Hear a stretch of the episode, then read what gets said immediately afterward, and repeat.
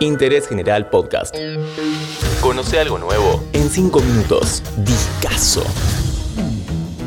Hola, soy Nati Grego y te cuento que el mundo era otro antes de la primera semana de 1967, cuando salió el primer álbum de The Doors. ¿Alguna duda con que Light My Fire es aún una de las canciones más importantes del rock and roll? Recordamos la historia de The End, el tema que ofendió al empleador más importante de la banda que se pasaba todas las noches tocando en bares de Hollywood. The Doors. En estos cinco minutos descubrimos por qué esta mezcla de blues, cabaret, tragedia griega y psicodelia es definitivamente un discazo.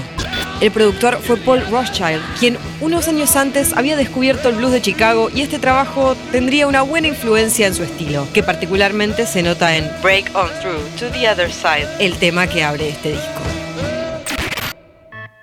Y este es el teclado que da inicio a Soul Kitchen. Jim Morrison escribió la letra por un restaurante de Venice Beach al que solía ir y quedarse hasta tarde. Como los empleados lo terminaban echando para poder cerrar, de ahí salió la línea. Déjame dormir acá, en tu Soul Kitchen. Después de que el fundador de Electra Records viera a The Doors tocar en el Whiskey a Go Go en 1966, pasaron apenas dos meses y la banda de Los Ángeles ya estaba firmando contrato. Le llevó una semana, con algunos incidentes en el medio y todo, capturar eternamente esa esencia cruda y psicodélica de cuatro talentos acostumbrados a dar show en bares de Hollywood. Y así nació uno de los mejores debuts de todos los tiempos. Y mientras suena The Crystal Ship, tema que compuso Morrison inspirado en su primera novia seria, que para cuando salió este disco apenas había cumplido 23, el guitarrista Krieger, John Densmore en la batería y sin un bajo en la formación. Para eso confiaban en la mano izquierda del Gray Ray Manzarek, el tecladista que vas a escuchar fuerte y predominante a lo largo de todo este discazo.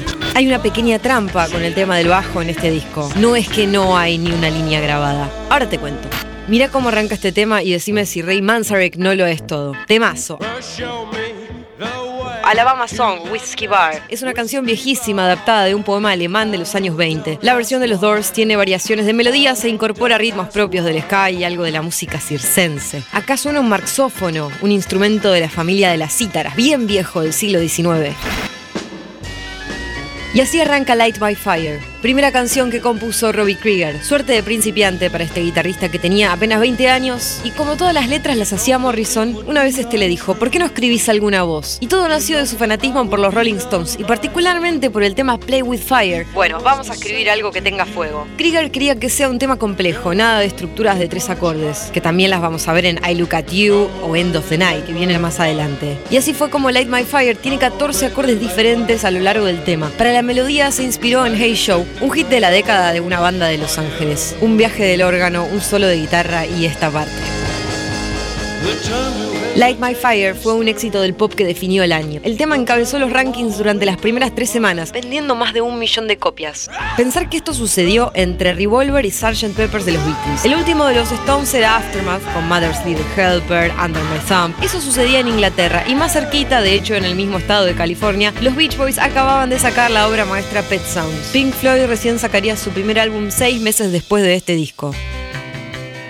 ¿Y qué onda con esto de que no había bajista? Bueno, era algo así como un sello del sonido de los Doors.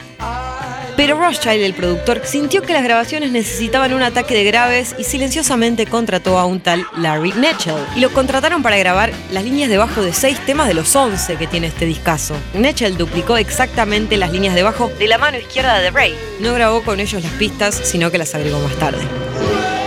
En palabras de Ray Manzarek, el disco debut este es básicamente los Doors en vivo. Y sí, es que todo 1966 la banda se había dedicado a tocar en todos los bares que pudo. Take It As It Comes. Te cuento algo, cuando yo era adolescente conocí este tema por el cover que hacen los Ramones. Y medio que así me enteré de los Doors.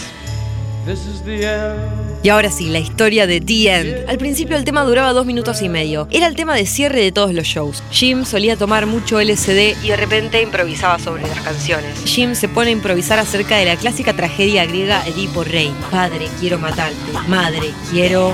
Dicen que se querían morir, pero sabían lo que venía porque lo conocían a Jim. El público enloqueció esa noche, pero cuando terminaron de tocar, el dueño del bar apareció ofendidísimo, enojado. Obviamente los despidió. A la hora de ir al estudio, Jim conservó esta improvisación edípica.